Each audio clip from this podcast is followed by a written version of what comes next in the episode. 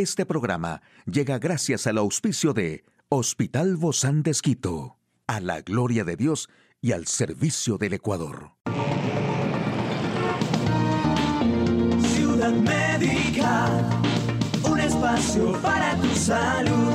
Hola, ¿qué tal? Qué gusto poder acompañarte. Yo soy Ofelia Díaz de Simbaña en este mundo tan apasionante de la salud.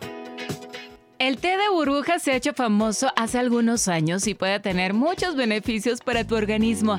Existen muchas bebidas que van ganando fama a medida que se van experimentando sus beneficios para el organismo. En este caso, el té de burbujas o bubble tea, un tipo de té que se originó en Taiwán y que poco a poco se ha ido extendiendo por todo el mundo, es sin duda pues algo que también tiene que ver con el cuidado de la salud por medio de productos beneficiosos para nuestro cuerpo. Y es que estas bolitas, también conocidas como perlas de tapioca, pueden estar aromatizadas con diferentes sabores provenientes de distintos ingredientes, como por ejemplo jalea real, cualquier tipo de edulcorante e incluso azúcar. Uno de los beneficios que vamos a encontrar en el té de burbujas es el aumento de energía en nuestro cuerpo, proveniente de azúcares que contiene esta bebida. Además, si decides no edulcorar este té, vas a conseguir una bebida muy saludable libre de grasas y calorías. Esto va a hacer que aumenten sus beneficios, haciendo que tengas un producto muy recomendado para aumentar la aceleración del metabolismo y la pérdida de peso.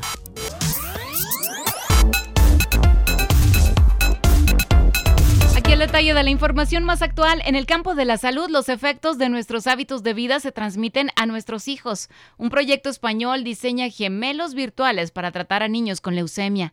Sentirse solo y aislado nos daña el corazón. Y a partir de ahora tendremos que empezar a ser más conscientes de nuestros hábitos de vida porque según un estudio publicado en Cell, se transmiten a nuestra descendencia. El equipo liderado por Juan Carlos Ispizua del Instituto SAL de Estudios Biológicos de California en Estados Unidos y catedrático, ha demostrado en mamíferos que las marcas epigenéticas adquiridas en diferentes puntos del genoma por la interacción con el ambiente son transmitidas a su descendencia. El artículo demuestra por primera vez en mamíferos que estas marcas epigenéticas adquiridas por diferentes motivos en algunas zonas del genoma se transmiten a la descendencia y en múltiples generaciones, así como también lo hacen sus rasgos fenotípicos asociados. Estas observaciones proporcionan la primera evidencia de la herencia epigenética transgeneracional en mamíferos. Estos acontecimientos tendrán implicaciones sobre el papel que desempeña la herencia epigenética en la macroevolución biológica, así como en la embriogénesis de los mamíferos.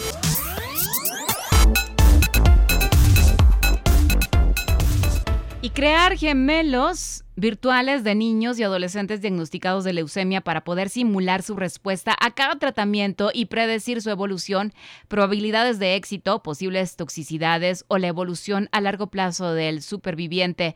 El objetivo de este proyecto que ha obtenido 1,85 millones de euros de fondos europeos a través de la Agencia Estatal de Investigación, es diseñar unos modelos digitales que integrarán la información del paciente, cuál fue el diagnóstico, cómo fue la respuesta al tratamiento o cuál es su fondo genético y la de sus células malignas. El problema mayor en el tratamiento, en el manejo clínico de la leucemia infantil, es la determinación de las características fenotípicas que hacen a las células leucémicas particularmente susceptibles de sufrir el paciente una recaída o un problema de infiltración en el sistema nervioso central. El objetivo también es crear un recurso nuevo que consiste en un gemelo virtual de cada paciente con leucemia aguda. La idea de base es desarrollar una herramienta que ayude al oncólogo a tomar decisiones en la consulta en unos pocos minutos.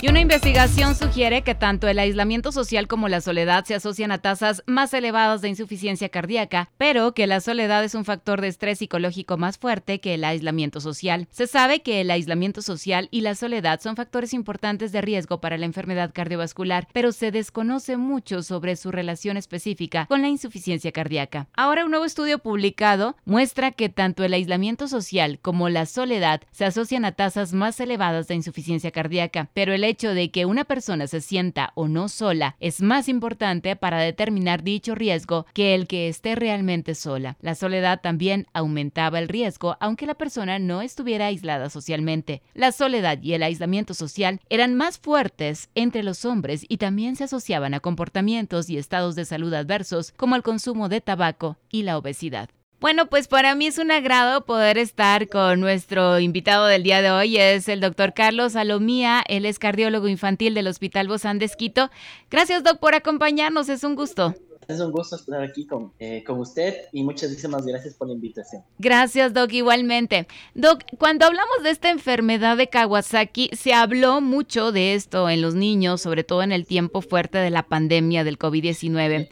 Sabemos que no hemos superado totalmente, pero estamos a pasos más adelantados. ¿Qué es esto de la enfermedad de Kawasaki? La enfermedad de Kawasaki es una enfermedad inflamatoria, es una inflamación que abarca varios sistemas del cuerpo de los niños. Esta se produce bueno, a pesar de que lleva como 45 años de investigación, todavía no se ha determinado bien la causa, pero se piensa que niños que tienen predisposición genética se exponen a algún microorganismo como un virus y eso desencadena una respuesta inmune. Realmente lo que pasa es que las propias defensas del bebé van a atacar a su sistema. Eh, puede afectar varios sistemas del corazón, el cerebro, el hígado, la, parte urogenital, el páncreas, en los pulmones. Entonces es una inflamación importante que abarca a varios. Eh, lo más grave es que puede dar lesiones graves del corazón e incluso secuelas de por vida. Y por eso es la importancia de conocer de la enfermedad y tener un diagnóstico oportuno y un manejo adecuado. Esto es solamente en niños menores de 5 años, ¿verdad? Se puede presentar a cualquier edad, incluso hay reportes, es mucho menos común hasta en adultos. Ah, también. Pero, sí, pero en, niños de cualquier edad es más común en menores de 5 años, pero puede ser desde recién nacidos, los años escolares o adolescentes. ¿Qué es lo que causa esta enfermedad de Kawasaki? Que no es una enfermedad común, pero que sí es importante identificarla y conocer de qué se trata. Bueno, e, esta enfermedad no se tiene todavía establecido claro por qué se produce, pero pues hay niños que tienen predisposición a desarrollarla y estos niños al adquirir una infección, que es lo que más probable se piensa que, ocasiona, esta infección genera anticuerpos. Estos anticuerpos, tiempo después, van a generar esta inflamación importante. Entonces sus propias defensas van a atacar a su cuerpo. de eso se trata. No podemos identificar quién puede desarrollar, no. Cuando ya está la enfermedad, la identificación temprana es lo que sí podemos hacer y es lo que hay que apuntar. Porque no se puede prevenir ni tampoco podemos identificar quién va a desarrollar. Pero entonces puede ser eh, cualquiera de nuestros pequeños en casa, o sea, no, no identificamos eh, es hereditario, es genético, nada, no, no se puede saber nada. No, no se puede identificar antes de que pase, no podemos identificar. ¿Cuál es? Lo que sí, es más común en época invernal, sí.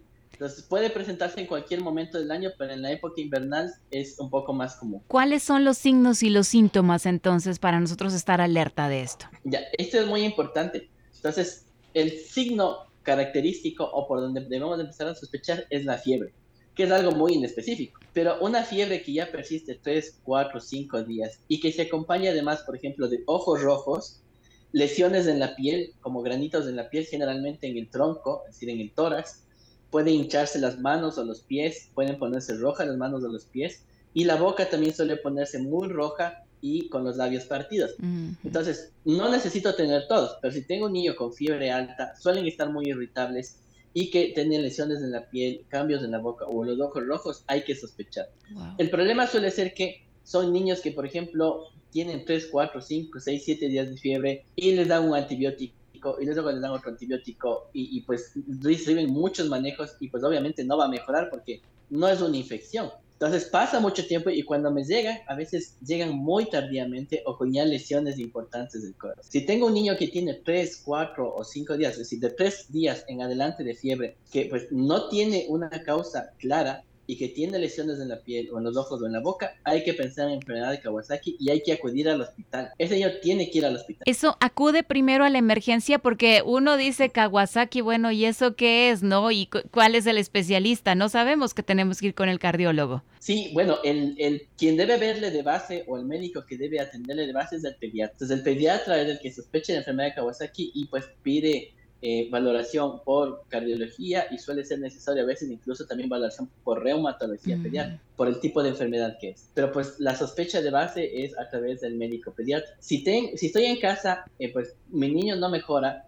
y pues tengo estas características, una opción también es ir por urgencias. Porque un niño con tantos días de fiebre y con estas características va a necesitar hacerse estudios y, e incluso puede necesitar hospitalizarse para hacer más investigación. Claro. ¿Es válido en este caso ir al hospital? Sí, sí es válido. ¿Cómo se trata esta enfermedad de Kawasaki? E- Esta enfermedad tiene un tratamiento a base de algo que es un medicamento que se llama inmunoglobulina.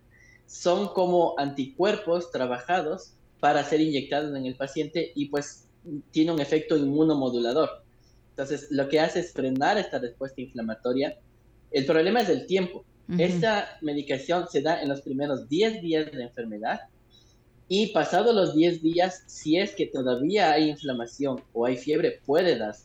Pero si, por ejemplo, tiene 11, 12, 13, 14 días, ya no tiene fiebre, ya, ya pasó la inflamación, ya tiene lesión cardíaca, ya quedó con secuelas de su corazón, ya no tiene Oh. indicación de la medicación porque ya no le va a hacer nada, ya está establecida la lesión. Por eso el, el diagnóstico temprano y el recibir tratamiento oportuno es, es lo más importante. Es decir, 25% de niños que tienen esta enfermedad sin tratamiento van a dejar tener secuelas en el corazón. Con el tratamiento se reduce a 3%, es decir, ya el riesgo de tener una lesión cardíaca es muy, muy bajito, pero pues si damos tratamiento a tiempo.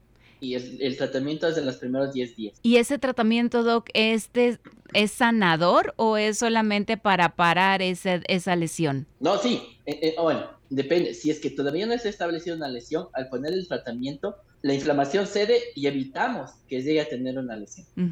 Si es que está establecida la lesión, este, evitamos la progresión, porque puede agravarse más. Entonces, si es que detenemos la lesión y es una lesión chiquitita, puede regresionar a la normalidad. Pero si es una lesión muy importante, pues puede que aún con el tratamiento ya no regresione la lesión. ¿Hay alguna complicación? Y bueno, de esto estamos hablando, ¿no? Que son graves estas complicaciones asociadas con la enfermedad de Kawasaki. Por ejemplo, Doc, así muéstrenoslo casi dibujado, ¿no? A través del, del audio. ¿Qué es lo que sucede en el corazón del pequeño? El corazón tiene eh, arterias que son las que le nutren. Esas son las arterias coronarias, que es lo que se tapa cuando uno tiene un infarto. Esas son las coronarias. Esos son los vasos que se inflaman y esos vasos al inflamarse tienden a, a- a dilatarse, a hacerse sacos y estos sacos pueden eh, pues taparse también y darle un infarto en el peor de los casos. Y cuando son un- una lesión severa, que las coronarias quedan muy afectadas, esta lesión o este riesgo de tener un infarto queda latente el resto de la vida.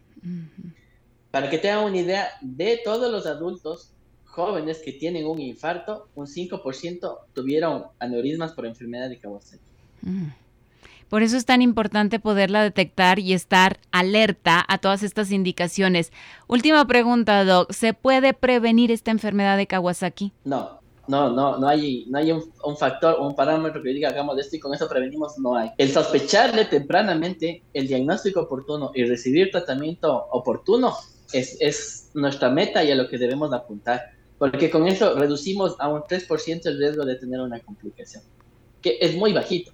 Entonces, a eso debemos apuntar y encaminarnos. Y por eso la importancia de que todo el personal de salud y también el, el público en general conozca de esta enfermedad para que si tengo la sospecha, pues acudir al médico pediatra para que le evalúe. O por último, ir a urgencias para que le evalúen, hacer estudios y determinar si tiene o no esta enfermedad. Cualquier sospecha, entonces mejor acudir a una Y tiene emergencia que revisarse. antes de llegar Un a, niño a que está con fiebre graves. persistente, que no tiene un foco claro, que no mejora, tiene que ser reevaluado. Porque a- algo más está pasando, o sea, algo tiene. Definitivamente sí. Muchísimas gracias, doctor Carlos Salomía, cardiólogo infantil del Hospital Bozán de Esquito. Gracias por acompañarnos, doc. Nos vemos en la próxima. Muchísimas gracias, muy amable, qué gusto. Gracias, doc. Hasta Un luego. abrazo. Y gracias luego. también a usted, amigo y amiga, por acompañarnos. Hasta la próxima. Un espacio para tu salud. Puedes escuchar de nuevo este programa en hcjb.org. Este programa llegó a usted gracias al gentil auspicio de Hospital Bozán de Esquito, a la gloria de Dios y al servicio del Ecuador.